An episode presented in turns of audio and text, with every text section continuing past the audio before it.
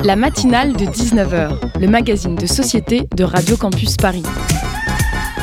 On y parle de sujets sérieux, de sujets moins sérieux, de ce qui se passe en Ile-de-France et de débats pas forcément consensuels. Tous les jours du lundi au jeudi sur le 93.9. Aujourd'hui, je suis en colère pour changer. L'actualité de cette semaine a été particulièrement riche en informations pas particulièrement agréables. On apprend notamment que, euh, d'après un sondage YouGov demandé par le HuffPost, 71% des Français sont favorables à la réouverture des musées. Oui, mais à entendre notre hmm, pardon, ministre de la Culture Roselyne Bachelot, la demande, des, la demande des Français et plus particulièrement des acteurs culturels concernant une possible réouverture reviendrait comme un mantra, je cite, et que le rêve que la vie continue comme avant a volé en éclats, je cite toujours. Bref, notre ministre de la Culture a les mots pour rassurer, en avouant seulement à moitié que c'est trop la merde et qu'on va vivre encore comme des rats privés de divertissement pendant un certain temps. Oh, et puis c'est pas tout, hein. cette semaine on a largement entendu parler du procès de Nicolas Sarkozy, qui est allé se plaindre à peu près sur tous les plateaux télé comme quoi la vérité explosera face à l'injustice à laquelle fait face notre ancien président de la République. Ce qui va exploser, c'est surtout la télé si on continue de laisser carte blanche dans les journaux télévisés à des personnes jugées pour corruption. Non mais parce que c'est fou quand même. Même Gérald Darmanin, notre ministre de l'Intérieur, et donc de fait premier flic de France, apporte ouvertement son soutien à Sarkozy. Bon, un truc canaille, ça se comprend, mais bon, quand même un peu de pudeur, quoi. Il y en a marre de se la faire mettre dans le. Ah, d'ailleurs, en parlant de postérieur, j'espère que vous n'avez pas prévu de vous rendre en Chine prochainement, chers auditeurs, parce que les autorités chinoises ont décidé de rendre le dépistage anal contre le Covid-19 obligatoire pour tous les étrangers. Ça, c'est vraiment pas cool, et je terminerai cet édito, cet édito en disant que c'est encore moins cool d'apprendre que les vaccins AstraZeneca sont largement gâchés en France, parce que pour l'instant, seule une dose sur quatre disponible aurait été utilisé.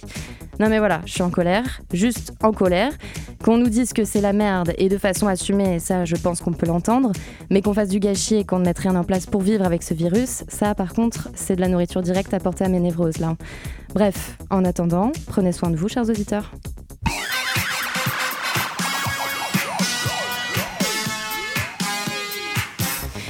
Programme de ce soir, nous allons parler de la précarité étudiante en temps de Covid. Cela fait maintenant un an que nous sommes plongés dans une situation particulièrement difficile économiquement pour les étudiants la précarité alimentaire, le moral et la santé mentale en berne, l'absence de job. Nous allons parler de tout ça avec nos invités de ce soir.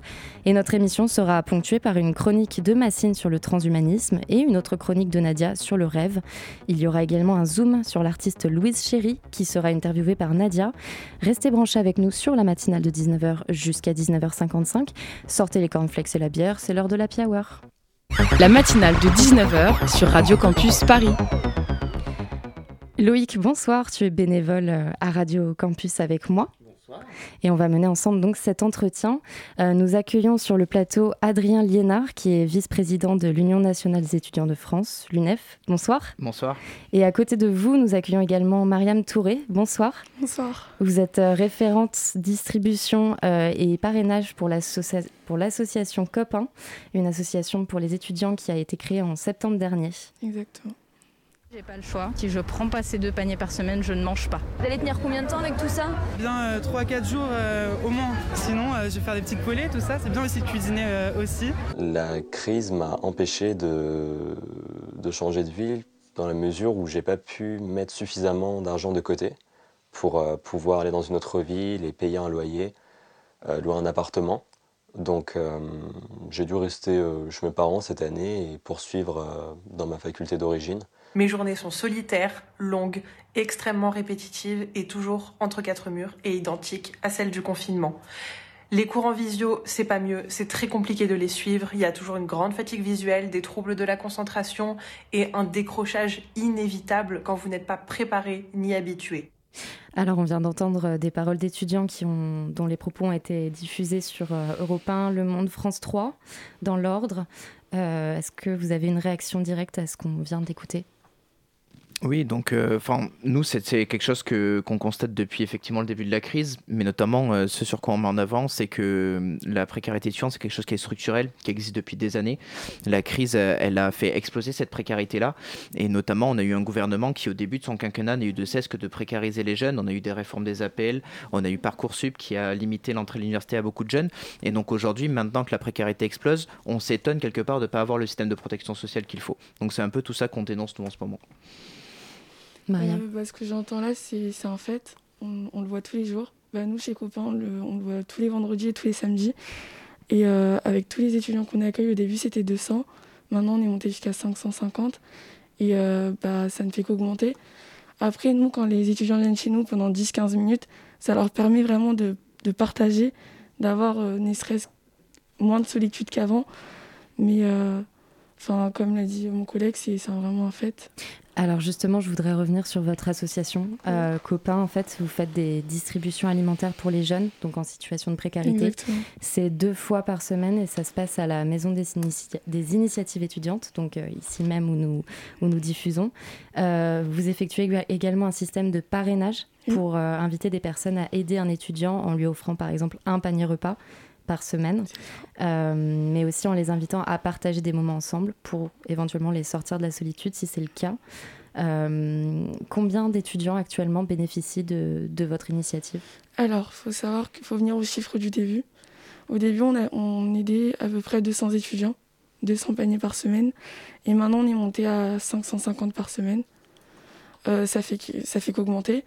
Il faut savoir que les inscriptions qui ont été finies bah, hier, donc on avait inscrit 550 personnes et on a encore 200 personnes qui sont en attente d'un panier pour la semaine prochaine. Et pour les parrainages, on est à 109 parents euh, qui, souhaitent aider des, étudiants. il faut savoir que dans ces parrains-là, il y a aussi des étudiants qui souhaitent aider d'autres étudiants. Et ensuite, on a 93 étudiants qui souhaitent être parrainés. Et euh, comme vous l'avez dit, c'est exactement ça, c'est un panier.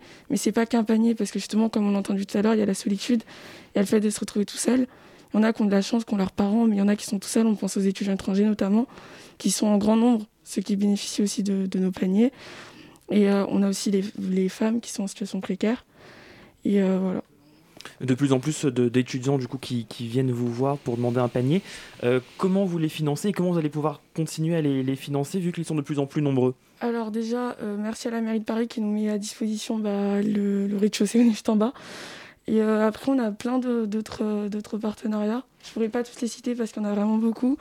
Mais je pense notamment à la Fondation Abbé qui nous avait euh, à un moment donné donné des chèques qu'on distribue aux, étudiants. Le Chino Manquant qui nous apporte des plats préparés des fois le samedi ou le vendredi soir. je pense aussi à Hop Food qui est un partenaire à nous qui, en gros, fait bénéficier les étudiants de, paniers repas ou de repas pour une semaine et des repas équilibrés et euh, gratuitement. Je pense également au marché solidaire ou à la pâtisserie solidaire qui fait des pâtisseries qui nous les donne. Donc certes, c'est compliqué, mais on y arrive parce que justement, il y a une solidarité qui se crée parce que les gens comprennent et euh, bah, tout le monde veut aider. Donc euh, on voit bien avec le parrainage, ça ne fait qu'augmenter. Et alors justement, la question du parrainage, est-ce qu'on peut revenir un peu dessus? Comment, comment elle est mise en place? Alors le parrainage, euh, c'est des, des, particuliers, ça peut être vous, même des étudiants comme j'ai dit tout à l'heure, qui émettent l'envie d'aider un étudiant euh, en situation précaire. Euh, ils nous envoient un mail à nous, on a notre mail qui est affecté pour ça. quand ils nous envoient un mail, ils nous disent qu'ils veulent aider un étudiant, on leur, on leur demande leurs coordonnées, téléphone, adresse, s'ils ont des particularités à, à signaler. Ensuite, après, les étudiants qui viennent aux distributions, on leur demande s'ils souhaitent être parrainés. Ils nous, ils nous disent s'ils veulent ou pas. Et après, il y en a qui hésitent parce qu'ils ont peur, étant donné que bah, c'est des inconnus d'une certaine façon.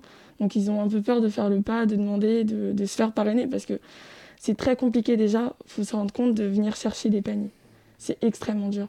Alors, leur dire qu'il y a des gens qui sont des inconnus pour vous, qui vont vous aider, c'est encore plus compliqué. Mmh. Et c'est pour ça que nous, on s'efforce aussi de leur expliquer que c'est pas obligatoire c'est sur quatre semaines et qu'avoir un parrainage ne pas les exempter d'avoir euh, des, paniers encore alimentaires à côté. Ils peuvent avoir un parrain et venir chercher des paniers. Et euh, au bout des quatre semaines, ils peuvent soit arrêter, soit continuer. Et hier, on a eu un appel d'une dame qui souhaitait continuer jusqu'à la fin de l'année scolaire. Euh, est-ce que justement cette peur de venir chercher un panier, de venir demander de l'aide, finalement, ça en empêche certains de, de venir Est-ce qu'il y en a que vous n'arrivez pas à toucher? Il y a des gens, je pense, qui ont, qui ont un peu du mal, certes. Et bah, on peut pas vraiment dire qu'on peut pas les toucher vu qu'on les voit pas. Mais euh, il y a quelque chose qui est très très beau, c'est qu'on a des bénéficiaires qui deviennent des, des bénévoles. Mm. Et ça, c'est magnifique parce que bah, ils se rendent compte de la chance qu'ils ont et du fait qu'on les aide, parce que pour nous, c'est totalement normal étant donné qu'on les comprend.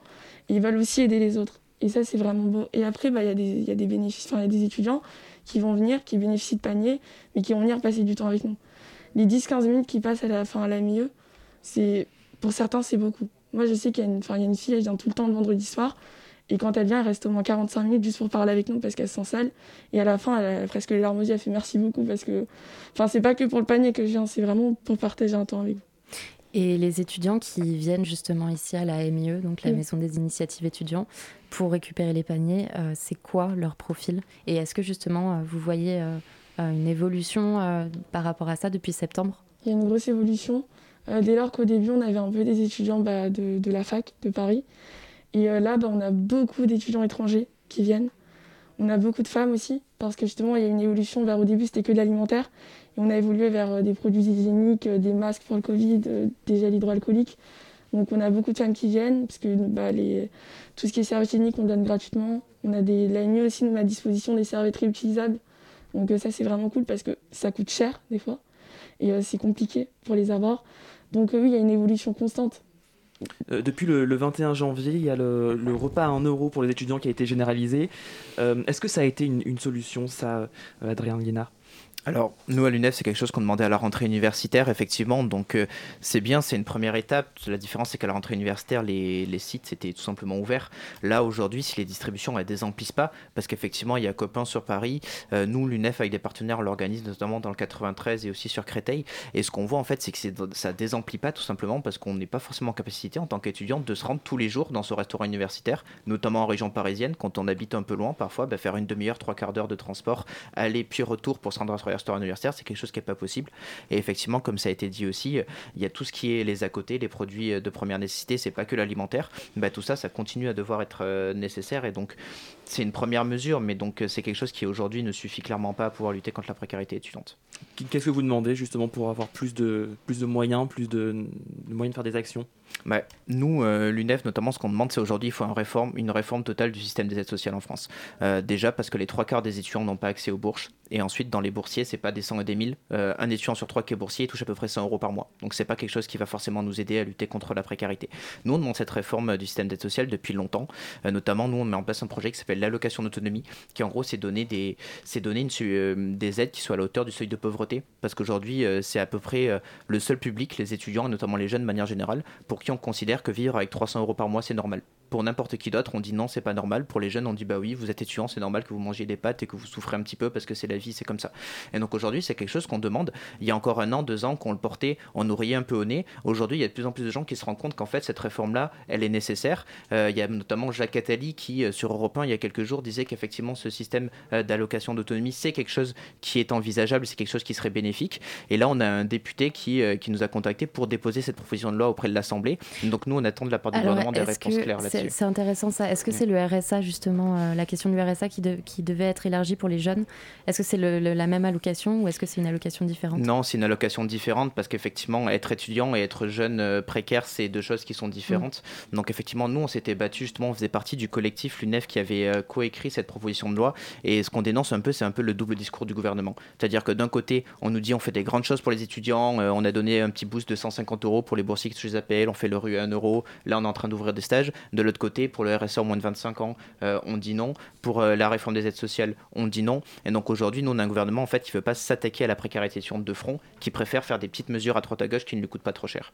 Alors justement, en, termes de mesures mises en place, le, gouvernement il a récemment mis en place la campagne Un jeune, une solution, euh, qui cherche à débloquer du coup 100 000 offres d'emploi et notamment 30 000 offres de stage. Est-ce que, alors ça a été lancé en juillet, est-ce que depuis juillet, vous, vous constatez un effet positif par rapport à ça? Bah, Nous, euh, effectivement, euh, on l'a vu notamment, il y a eu la réforme de l'alternance qui a permis aussi de, pouvoir embaucher plus d'alternants. Euh, par contre, nous, effectivement, notre public, c'est plus les étudiants, mais par contre, il y a effectivement beaucoup de personnes qui se retrouvent en difficulté d'insertion sur le marché de l'emploi. nous, globalement, ce qu'on dit, c'est qu'il y a des choses qui sont positives dans cette réforme. Par contre, encore une fois, ce qu'on dénonce, c'est qu'en fait, on refuse d'avoir des réformes qui soient structurelles. On préfère adapter le système actuel qui fonctionne mal plutôt que de vraiment se repencher autour de la table et de dire, OK, qu'est-ce qui fonctionne mal dans notre société pour, Pourquoi les jeunes, pourquoi la moitié des pauvres ont moins de 30 ans, euh, pourquoi il y a des personnes qui sont de plus en plus en train de décrocher l'université, qu'est-ce qu'on fait pour les aider? Et en fait, on se pose jamais vraiment la question, euh, on réagit un peu à l'urgence, on se dit les étudiants n'arrivent pas à manger, on va mettre le restaurant universitaire à 1 euro. Par contre, ça, c'est des choses qui ne sont pas nouvelles, c'est des choses qui vont continuer après la crise. Euh, certes, ok, aujourd'hui on a des politiques qui sont mises en place, on a des distributions alimentaires qui sont faites, c'est bien pour répondre à l'urgence. Par contre, que va-t-il va en être en septembre? Que va-t-il en être dans un an? Est-ce que ça va continuer? Est-ce qu'on peut continuer comme ça? Et aujourd'hui, ce qu'on est dans, c'est qu'un gouvernement qui, qui globalement ne nous écoute pas. C'est de plus en plus difficile de se lancer sur le, marché du travail avec cette crise. Euh, justement, est-ce que cette plateforme euh, Un jeune, une solution, ça peut permettre d'apporter euh, une aide supplémentaire ou finalement c'est qu'un discours mais ne va beaucoup aider les étudiants? À avoir les résultats concrets, on va dire un peu plus sur le long terme, parce que le problème qu'on a aujourd'hui, c'est que le gouvernement fait beaucoup de communication autour de cas individuels, c'est-à-dire qu'il va faire des vidéos avec un, deux, trois jeunes qui ont été aidés. Par contre, aujourd'hui, on a à peu près 700 000 jeunes chaque année qui rentrent sur le marché de l'emploi. Donc effectivement, on a eu la crise euh, qui a commencé l'année dernière, là, il va y avoir la fin de l'année, donc euh, deux fois 700 000, ça fait 1,4 million. Euh, on propose 100 000 offres d'emploi, etc. Donc forcément, tout le monde ne va pas forcément être aidé. Et donc aujourd'hui, il y a une vraie question, et notamment nous, ce qu'on défend à l'UNEF, c'est notamment la question de la reconnaissance des diplômes dans les conventions collectives, parce qu'aujourd'hui, pareil, quand on est jeune, en insertion, on considère que c'est normal d'être bizuté. On considère que c'est normal d'avoir le job que personne ne veut faire dans son entreprise, etc. Et tout. Aujourd'hui, il n'y a pas de vraie reconnaissance en fait du statut quand on est jeune et quand on s'insère. Et pareil sur les stages, euh, c'est un peu euh, qui tout double. Autant euh, parfois on a la chance de tomber sur un bon maître de stage qui va nous apprendre des choses, autant parfois on est un peu le larbin de l'entreprise. Et donc du coup, il y a une vraie nécessité à repenser ces politiques publiques là. Merci beaucoup. On se retrouve juste après une petite pause musicale.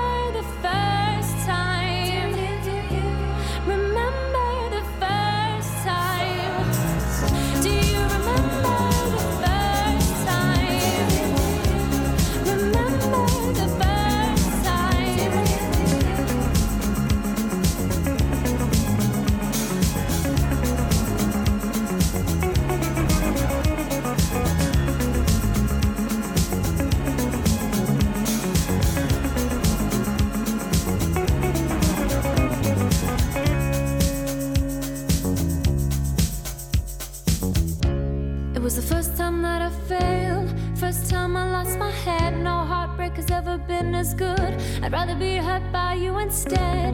And at the end of it all, my heart was black and blue. But sometimes late at night, I still ask myself if you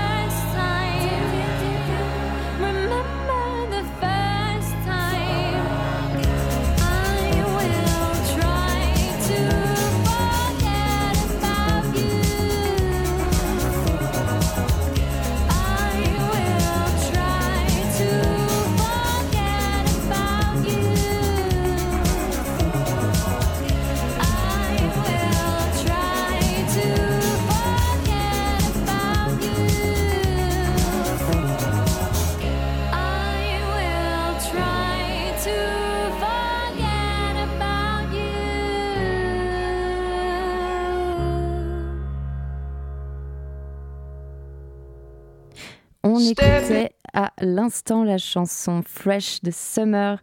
Euh, et ben merci d'être avec nous euh, sur Radio Campus Paris. La matinale de 19h sur Radio Campus Paris.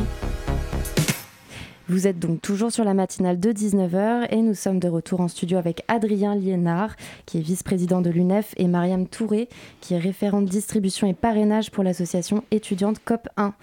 Euh, alors, on, parlait du coup tout à l'heure euh, euh, de justement la difficulté des étudiants actuels, bah, là actuellement, à avoir de, de- de- des revenus concrets pour, continuer à vivre.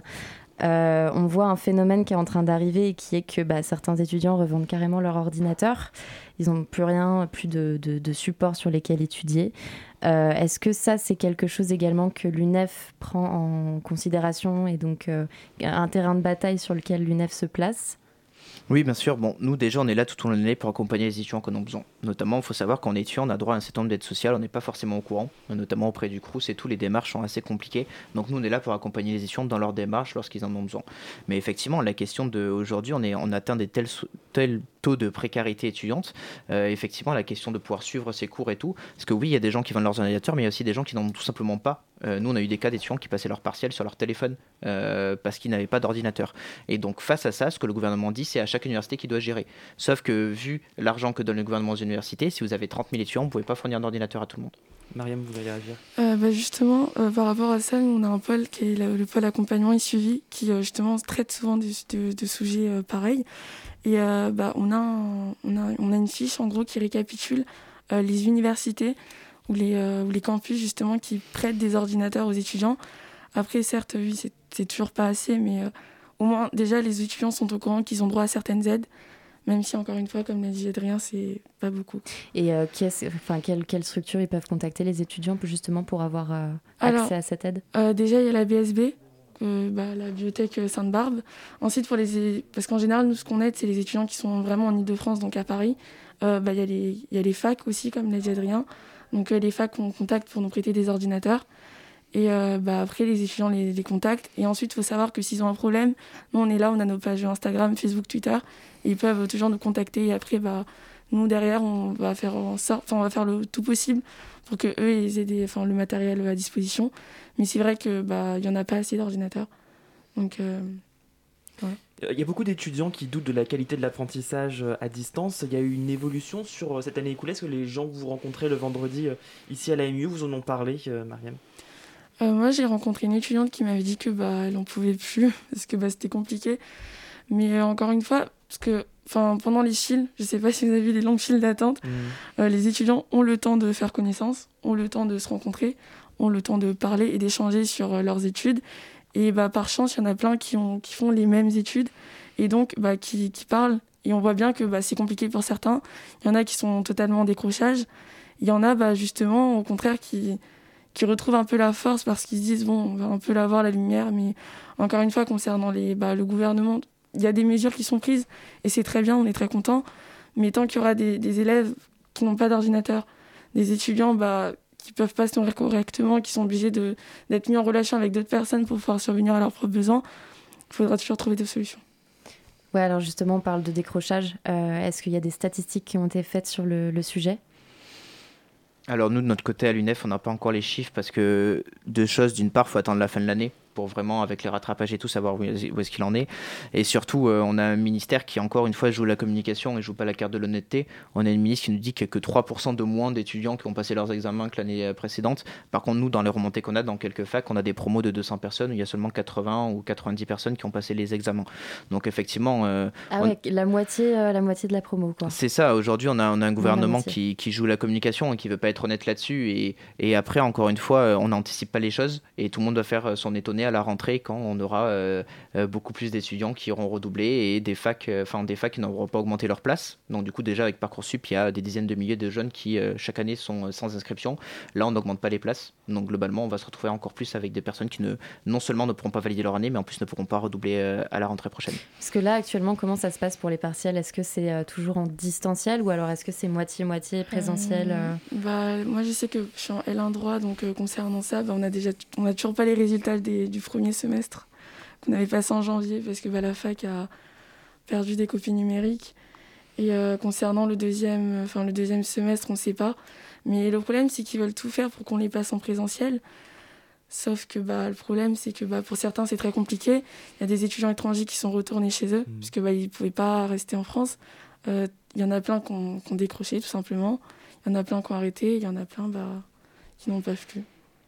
Euh, autre thématique importante, la, santé mentale. Selon un sondage réalisé en, janvier, 61% des jeunes de 18 à 25 ans estiment que la crise sanitaire aura des conséquences négatives sur leur santé mentale. Euh, un étudiant sur cinq va même jusqu'à dire que la crise influence beaucoup sur sa santé mentale. Euh, quelle solution est-ce que vous pouvez apporter Vous essayez de leur apporter déjà aujourd'hui euh, à ces étudiants? Bah, nous, notre côté, déjà, on a fait un partenariat avec euh, Rêve Jeune, qui notamment euh, tient des permanences euh, psychologues gratuites pour les étudiants. Mhm. D'ailleurs, ils étaient là à la MIE la semaine dernière.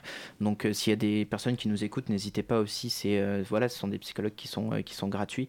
Le problème qu'on a de manière globale sur la santé étudiante en France, c'est que sur les psys, on a un psy pour 30 000 étudiants. Là, on a un gouvernement qui a dit qu'il allait doubler les chiffres, donc ça va faire 1 pour 15 000. Par contre, le temps de transférer l'argent aux universités, d'ouvrir les postes, etc. et tout, on se demande quand est-ce qu'ils vont arriver.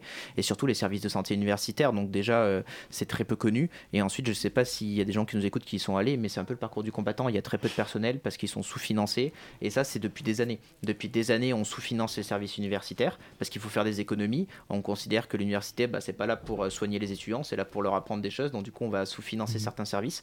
Et effectivement, quand on se retrouve en période de crise et on se dit, en fait, on a lapidé euh, pendant des années des services de santé et maintenant qu'on en a besoin, effectivement, ils ne fonctionnent plus forcément très bien. Donc ça veut également dire que le fameux euh, chèque euh, qui est, euh, je sais plus, c'est 3 séances 30 euros, euh, c'est un peu un écran de fumée aussi. C'est un peu un écran de fumée. Déjà, nous demander un chèque santé parce qu'il y a des, déjà beaucoup d'étudiants qui, en temps normal, renoncent à se soigner.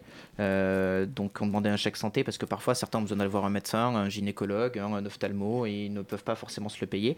Donc, on demandait un chèque plus général. Mais surtout, là, le problème du chèque psy, c'est que, en fait, il faut déjà passer voir un médecin généraliste pour qu'il nous euh, donne un- une attestation qui nous permette de pouvoir bénéficier des trois chèques gratuits. Donc, déjà, ça fait un premier barrage.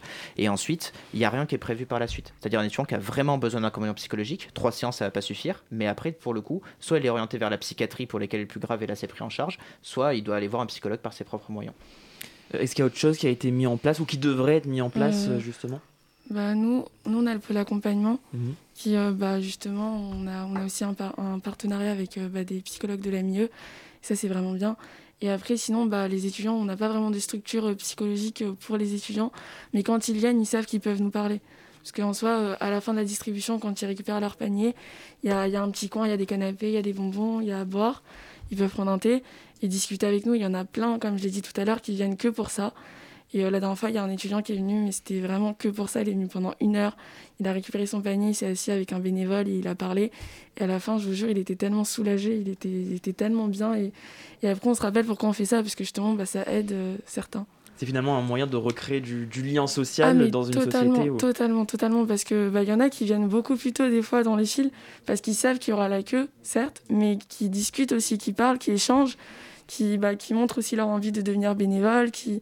Il y a vraiment un échange qui se fait, il y a une solidarité qui se crée, comme je l'ai dit tout à l'heure, et ça me fait compliquer parce qu'on voit qu'on n'est pas vraiment. On est aidé, mais pas assez de, par... de tout part, donc on essaie de s'entraider entre nous-mêmes. Euh, le, le retour en, en présentiel, euh, ça se fait un petit peu, mais est-ce que c'est assez Et comment ça se passe concrètement dans les facs Déjà, nous on demande à ce que ce soit 50% de présentiel pour vraiment avoir un suivi pédagogique. Ensuite, on est arrivé dans une telle période de l'année où en fait on ne peut pas forcer les étudiants à avoir un retour en présentiel. Euh, parce que notamment il y a des étudiants qui ont rendu leur appartement parce que ça coûtait trop cher, il y a des étudiants euh, voilà, qui ont dû euh, quitter parfois Paris parce qu'effectivement ça coûtait trop cher. Et donc nous on demande un retour à 50% en présentiel pour pouvoir permettre de respecter les gestes sanitaires et tout en permettant en fait le distanciel à 100% pour ceux qui n'en ont pas les moyens. Par contre face à ça on a un gouvernement qui nous infantilise, enfin on a quand même une ministre en janvier qui est allée dire que si on ne pas les facs c'est parce que les étudiants avaient tendance à manger des bonbons qui traînaient un peu sur les tables et donc en fait on, on en rigole un peu comme ça mais c'est tellement non seulement on vit des situations qui sont difficiles, mais en plus face à nous, on a un gouvernement qui, en plus de pas nous écouter, tout simplement nous méprise. Et euh, c'est une fois qu'on en parle dans les médias au niveau national en disant en fait là il y a des suicides, faut se bouger, que là le gouvernement il commence à réagir. Euh, justement, est-ce que vous trouvez que le- le- le- la thématique, cette thématique-là, est globalement assez euh, abordée dans les médias? Est-ce qu'on en parle suffisamment ou est-ce que c'est une problématique qu'on essaie de pas trop voir euh, Sur la précarité étudiante? Sur la précarité étudiante et sur l'ensemble des conséquences de la crise sur les étudiants. Alors, sur le premier confinement, on n'en parlait pas du tout des étudiants. Euh, sur le deuxième, on en a beaucoup plus parlé euh, parce que je pense qu'en fait, on s'est rendu compte que euh, c'était plus possible. Et c'est aussi le travail que nous on mène tout au long de l'année à l'UNEF quand on fait des médias, quand on interpelle des choses. C'est aussi pour que la société se rende compte qu'en fait, les, les étudiants ils vivent des choses qui sont graves et qu'il faut que le gouvernement y réagisse. Par contre, il faut faire attention effectivement aux écrans de fumée du gouvernement euh, parce qu'il y a beaucoup de communication autour de petits dispositifs qui au final ne sont pas très effectifs ou qui euh, n'aident pas beaucoup de personnes. Et donc du coup, c'est pour ça qu'il faut continuer un peu à se mobiliser sur ces questions-là. Et c'est pour ça notamment que euh, l'UNEF, on a appelé avec d'autres organisations et d'aide de mobilisation le 16 mars pour dire euh, les étudiants, en fait, on est là, on existe, il faut qu'on ait des réponses à la hauteur de nos besoins. Hmm. Mariam, vous souhaitiez Bah, euh, nous, il y a- intervenir il y a- on a plein de, il y a, il y a plein de choses qui sont mises en place dès lors qu'il y a des, il y a des, enfin, il y a des, pardon, excusez-moi, il y a des influenceurs qui vont venir. Par exemple, la semaine dernière, on avait un influenceur qui était venu et euh, il avait, il avait fait, euh, il avait fait état de la situation et il, en- il le partageait sur, enfin, il l'a partagé sur sa page Instagram et euh, certes, c'est pas, enfin, c'est pas justement à l'échelle euh, des médias euh, comme on, comme comme on les imagine. Mais je trouve que c'est un peu plus important quand même. Enfin, il y a une, y a une, enfin, y a une demi-mesure, on va dire. Dès lors que bah, les étudiants, aujourd'hui, on, on est seuls. Du coup, on est renfermés sur les réseaux sociaux. Et on a envie justement de voir ça. Et je pense que si nous, on s'en rend compte, les médias, bah, même s'ils essayent un peu de le cacher, parce qu'il bah, faut pas trop en parler, sinon euh, c'est pas trop demandé, c'est pas trop préconisé, on se rend compte que bah, on le réalise quand même d'une certaine manière, parce qu'on n'est on n'est pas, on n'est pas stupide. Enfin, on, on le cherche du moins à savoir. On arrive à la fin de notre entretien. Euh, Est-ce qu'on peut euh, juste euh, redire un peu les dates importantes par rapport à votre association? Euh, C'est-à-dire, vous distribuez deux fois par semaine à la MIE. C'est quel jour exactement? Le vendredi soir de 18h à 20h30 euh, et le samedi de, de 12h30 à 17h. Et comment est-ce qu'on fait pour avoir justement un, un plateau repas? Alors, pour avoir un plateau repas, il faut nous envoyer un mail ou un message sur euh, Instagram, Facebook euh, ou, Twitter. Et ensuite, on vous enverra un lien pour s'inscrire. Et après, pour s'inscrire, il faut juste bah, être étudiant et euh, recevoir le mail. Et voilà. Et autre date importante, le 16 mars. C'est ça. Et si jamais, petit message très rapidement, si vous vivez euh, dans le 93 ou dans le 92, on fait aussi des distributions qui peuvent être plus proches de chez vous. Donc n'hésitez pas à nous contacter, l'UNEF, sur nos réseaux sociaux. Super, bah, merci beaucoup à nos Merci deux à invités euh, d'être euh, d'être venus sur notre plateau euh, de la matinale de Radio Campus Paris. Euh, chers auditeurs, on passe à la deuxième partie de notre émission juste après une pause musicale. Stepping back to look again, it's not the same as it was before. Breaking bread with your enemies is fine with me. Feeling wrong, but looking bright, is that the way you want to be? I know that it's crazy. We're all crazy. A little care, a little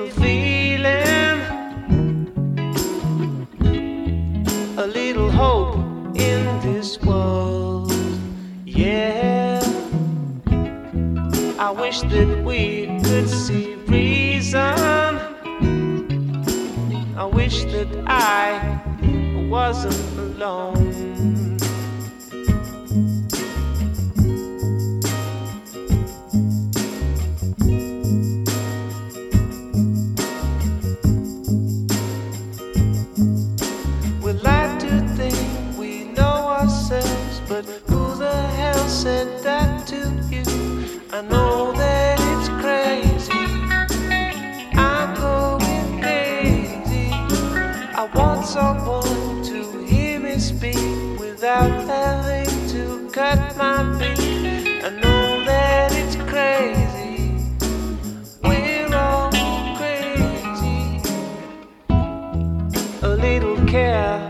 A little feeling,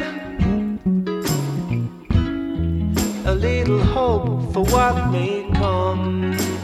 Oh, I wish that we could see reason. I wish it was like that in this world.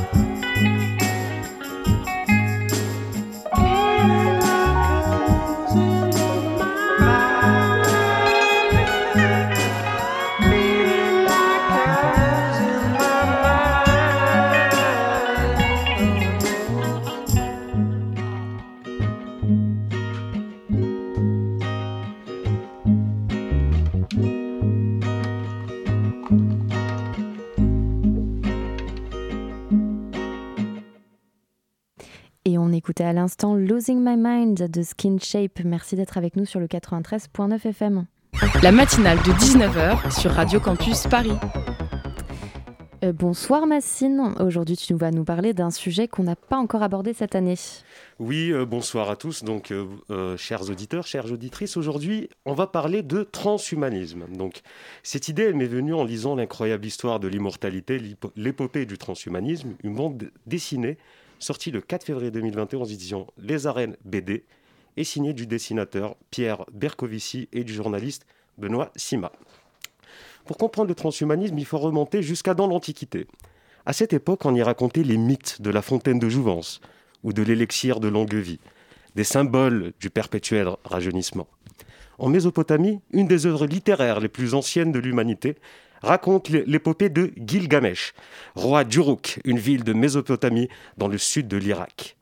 L'épopée est un récit sur la condition humaine et ses limites, la vie, la mort, l'amitié, et plus largement un récit d'apprentissage sur l'éveil, et à son héros la sagesse et à la quête de l'immortalité.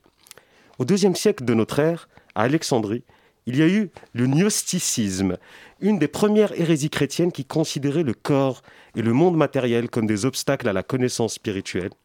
Et puis, bien plus tard au Moyen Âge, le règne hégémonique des religions, aussi bien d'un point de vue politique, culturel et spirituel, résout la question de l'éternité avec une promesse, celle d'une vie après la mort.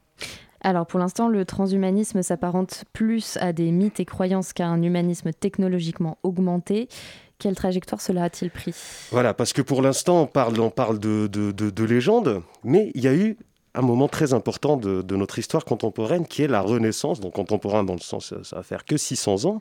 Donc il y a eu l'apparition de l'humanisme, donc qui avait pour but de tendre à rehausser la dignité, la valeur et le bien-être de, de l'être humain. Je vais citer Pic de la Mirandole, donc philosophe et, théolé- euh, et théolé- euh, théo, euh, excusez-moi, théolo- théolo- là j'ai eu un arriver. bug, ouais, c'est ça. Philosophe et théologien humaniste italien appelle ainsi l'homme à sculpter sa propre statue. On peut citer également le lion mécanique de Léonard de Vinci comme précurseur de la robotique et une ode à la technique. À la suite de cette renaissance, un mouvement philosophique et intellectuel majeur en Europe est apparu, donc les Lumières. Ce mouvement profondément progressiste et réformiste des institutions a donné une impulsion fondamentale à la science et à la raison. Nicolas de Condorcet, mathématicien et figure majeure des, Lumières, spécule quant à l'application possible de sciences médicales à l'extension infinie de la durée de vie humaine. Charles Darwin affirme, je cite, Il devient très probable que l'humanité, telle que nous la connaissons, n'en soit, pas au stade final de son évolution, mais plutôt à une phase de commencement. Donc, fin de citation. En effet, certains estiment que l'évolution darwinienne est trop lente, que la condition biologique des êtres humains qu'elle a mise en place est largement insatisfaisante. Nous avons donc à devenir des post-humains en nous défaisant de l'héritage biologique qui est celui de l'humanité et par la prise en main de notre, no- de notre propre évolution. Alors comment fait-on pour se détacher de cet héritage biologique? Et aujourd'hui, comment conçoit-on le transhumanisme? Super, donc très bonne question, très bonne relance. Donc avec les progrès de la médecine, la technologie, l'informatique et la robotique, et tout ce qui peut s'apparenter aux sciences et à l'intelligence artificielle, pourrait aider justement l'être humain à se libérer de cette dotation bi- biologique insuffisante et théoriquement impossible à franchir. Donc, dans quel but? Ainsi aspirer à une existence plus épanouie, plus féconde, augmenter alors de façon radicale les performances des êtres humains en, développant de façon extraordinaire les capacités sensorielles et intellectuelles limitées. Déjà, et peut-être aussi leur conférer des capacités tout à fait nouvelles. Aussi se libérer des fléaux tels que la maladie, le handicap, la misère, la vieillesse ou la mort prématurée, et se libérer de la soumission de l'individu à des émotions, vous voyez tous de quoi je veux parler, mal contrôlées, potentiellement destructrices. En 1957, donc Julian Huxley, frère de l'écrivain Aldous Huxley, euh, très connu pour euh, Le meilleur des mondes, euh, voilà, démocratise le terme transhumaniste en le définissant comme un homme qui reste un homme, mais se transcende lui-même en déployant de nouveaux possibles de s'extraire de sa nature humaine. Fin de citation. Ainsi, les transhumanistes prétendent incarner un nouvel humanisme, plus radical que celui de Lumière. Une forme de, de post-humanisme qui ne vient pas seulement après l'humanisme, mais qui va au-delà. Considérant l'humanisme comme un mode de pensée essoufflé, faisant de la technique le cheval de bataille. Voilà pour le camp des utopistes. Donc, à ce stade, je pense qu'il est utile de nuancer notre, euh, euh, ce propos-là, car, comme vous l'avez compris, le transhumanisme est un débat qui, peut diviser, donc il y a les pour, les contre, et ceux qui pensent qu'il s'agit peut-être de l'idée la plus dangereuse du monde, et celles qui, au contraire, répondent que c'est le mouvement qui incarne les aspirations les plus au- audacieuses, courageuses, imaginatives et idéalistes de l'homme, un carrefour entre utopie et dystopie, et puis... euh, voilà, je voudrais juste finir par un petit message, que nous soyons pour ou contre le transhumanisme d'ici là, tentons de sauver notre planète, car sinon, tout ça ne sera pas possible. Merci beaucoup, Massine. Le Zoom, dans la matinale de 19h. Salut Nadia. Salut Calvin. Euh, ce soir avec nous dans le Zoom, Louise Chéry, jeune chanteuse d'électropop et compositrice qui vient nous parler de son premier EP éponyme sorti le 22 janvier. Bonsoir Louise. Bonsoir. Alors qu'on m'a dit premier EP en janvier, après quelques singles les années Ouais, passées, est-ce que tu peux nous dire un peu comment tu as débuté dans le monde de la musique? Bah, j'ai commencé à chanter depuis que je suis toute petite. Je pense que tout le monde dit ça, tous les auteurs-compositeurs. J'ai commencé petite et j'ai eu tout de suite envie de composer, de faire des choses moi-même au piano. Je chantais beaucoup en anglais. Je pense qu'on commence un peu à composer un peu en anglais au début. C'est souvent un peu le truc. plus facile. On est- ouais, on écoute de la pop anglaise, etc. etc. Moi, j'en écoutais beaucoup. Et du coup, je me suis dit, bah tiens. euh, pourquoi pas composer en français C'est quand même ma langue maternelle et je, vais, et je peux faire quelque chose de cool avec. J'ai écouté aussi quand même pas mal de variétés. France Gall, Michel Berger, euh, Michel Legrand, plein de trucs super cool. Et euh, voilà, et donc je me suis mise à écrire et à faire, euh, et à faire ma musique genre à peu près à 16 ans et ça a continué après en grandissant. Et, ouais. et voilà. Et maintenant, premier EP. C'est ça. Et donc tes chansons sont quand même des sonorités assez variées. On va Mhm. écouter un petit extrait. Tu voudrais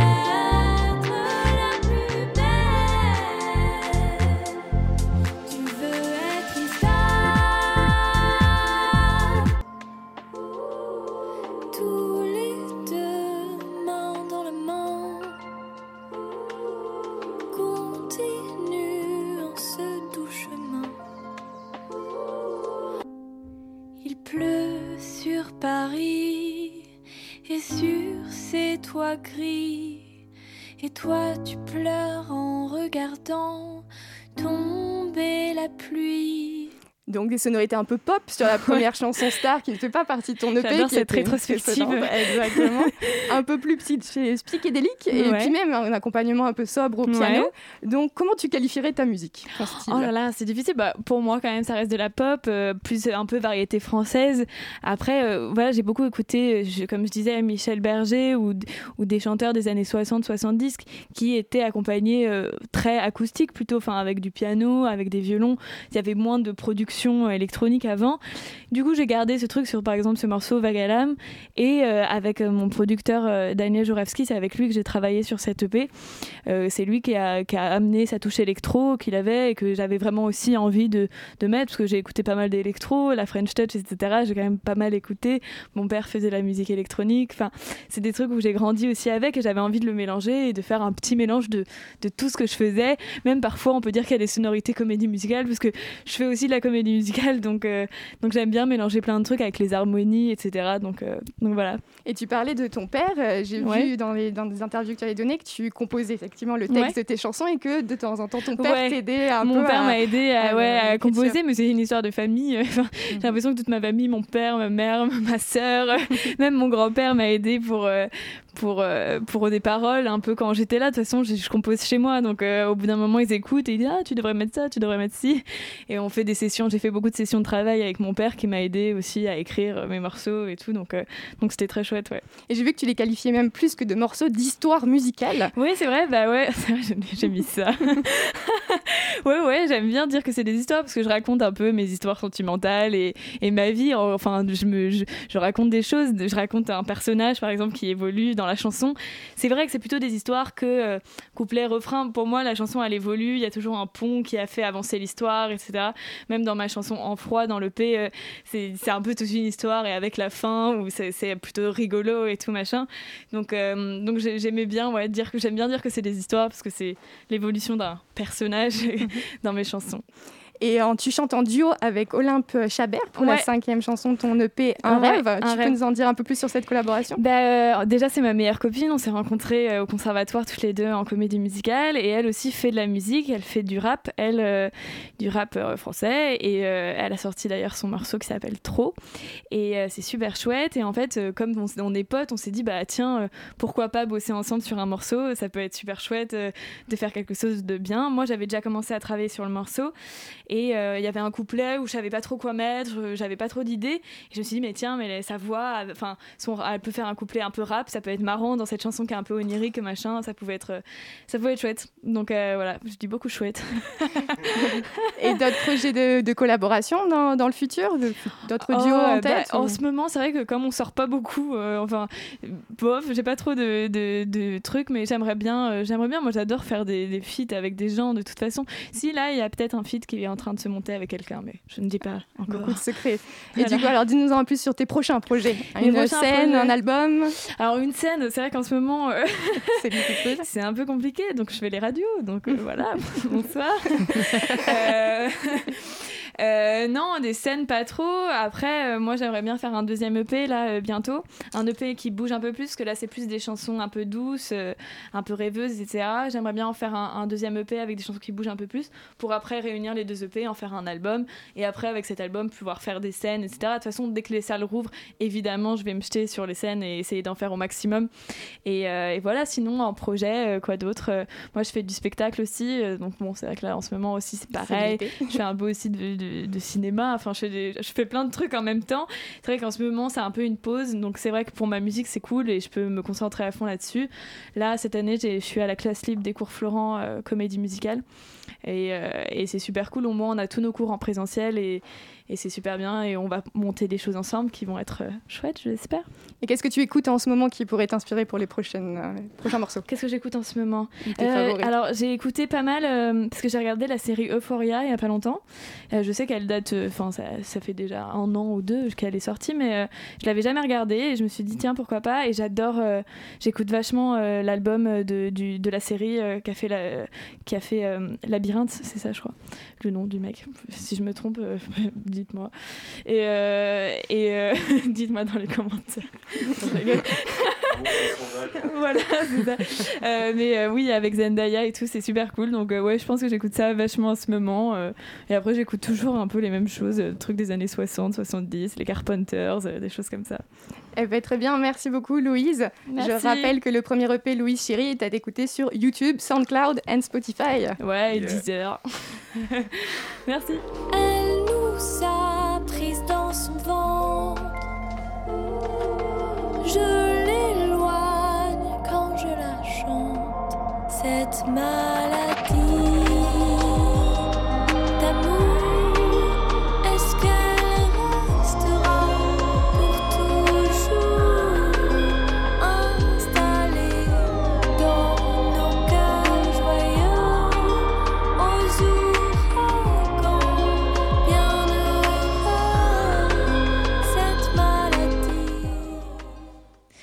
bien, merci Nadia pour ce zoom. La matinale de 19h. Du lundi au jeudi sur Radio Campus Paris. Toujours avec nous, Nadia. Ce soir, tu nous parles d'une expérience scientifique un peu spéciale sur le rêve interactif réalisé par des chercheurs de quatre pays États-Unis, France, Allemagne et Pays-Bas. Tu peux nous en dire un petit peu plus? Imaginez, vous êtes à une fête. Je sais, ça fait longtemps, mais rappelez-vous quand c'était possible. La musique de Louise Chéry un peu trop forte, l'odeur d'alcool, le bruit des verres qui trinquent, l'ambiance est sympa, quand soudain, une voix jaillit du ciel et vous demande 10 moins 4, ça fait bien 6 En fait, vous êtes en plein rêve, cobaye d'une expérience dans laquelle des chercheurs tentent de communiquer avec vous. Le rêve interactif, c'est la découverte assez incroyable dont les résultats ont été publiés dans la revue Current Biology fin février des chercheurs viennent d'ouvrir la voie à une autre dimension en réussissant à entrer en contact et à dialoguer avec une personne en train de rêver. Les chercheurs ont posé des questions fermées aux rêveurs comme Est-ce que tu aimes le chocolat? Ils leur ont aussi demandé de résoudre des calculs simples ou bien de réagir à des stimuli physiques, par exemple compter combien de flashs lumineux étaient projetés devant leurs yeux ou combien de fois le chercheur leur tapotait la main. Un code de communication était défini à l'avance, bouger les yeux de gauche à droite de manière prononcée, deux fois par exemple pour signifier deux Ou alors, le rêveur devait sourire deux fois pour dire oui et froncer les sourcils deux fois pour dire non.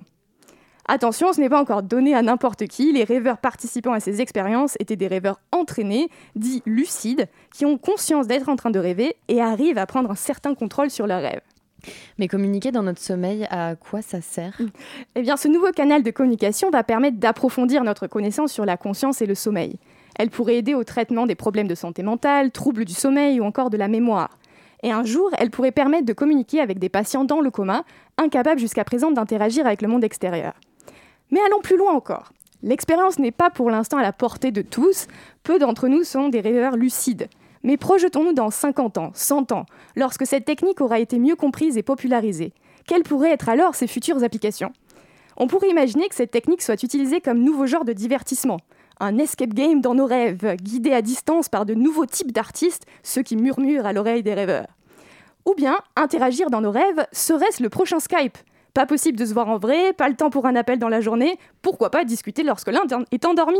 Une nouvelle manière d'optimiser son temps. Et pourquoi pas même y faire des rencontres amoureuses? Un nouveau genre de speed dating, les rencontres en rêve pour ceux trop timides pour se retrouver en vrai. Mais si je peux occuper ce temps à me divertir, il se pourrait que bientôt, je doive également rentabiliser ce temps de sommeil autrefois inutile et continuer à travailler. Fini le 9h-17h, bienvenue dans le 2h-6h du matin.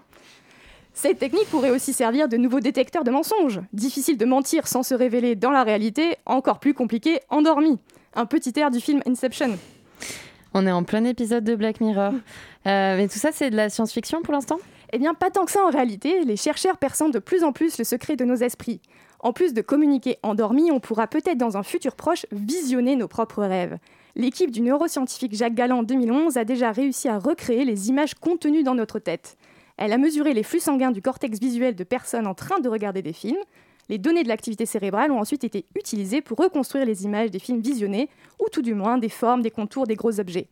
En 2018, le chercheur Daniel Oldis avait également reconstitué les mots prononcés dans le rêve d'un dormeur, en surveillant cette fois l'activité des muscles du visage et du cou. L'année d'avant, le chercheur avait déjà enregistré l'activité électrique des muscles et nerfs d'un rêveur, qui avait alors permis de visualiser un avatar marcher, censé imiter les mouvements que le dormeur avait fait dans son rêve. Fini le temps où notre esprit était une muraille impénétrable, tout sera bientôt visible et accessible par tous. Eh ben merci Nadia pour cette chronique. Euh, On espère que les salles de cinéma réouvriront avant que qu'on puisse y voir nos rêves projetés. Euh, et bah la matinale de 19h c'est terminé. J'ai perdu ma fiche donc je sais plus ce que je dois dire, mais je remercie absolument tout le monde euh, qui a participé à cette émission. Je remercie les invités, euh, je remercie les chroniqueurs, je remercie les zooms. mais si, oh là là, je vais pas tous vous. non, c'est bon, on a trop perdu de temps là. bon bah prenez soin de vous hein, et puis bah, on se retrouve la semaine prochaine, même heure, même fréquence comme d'habitude quoi. Ciao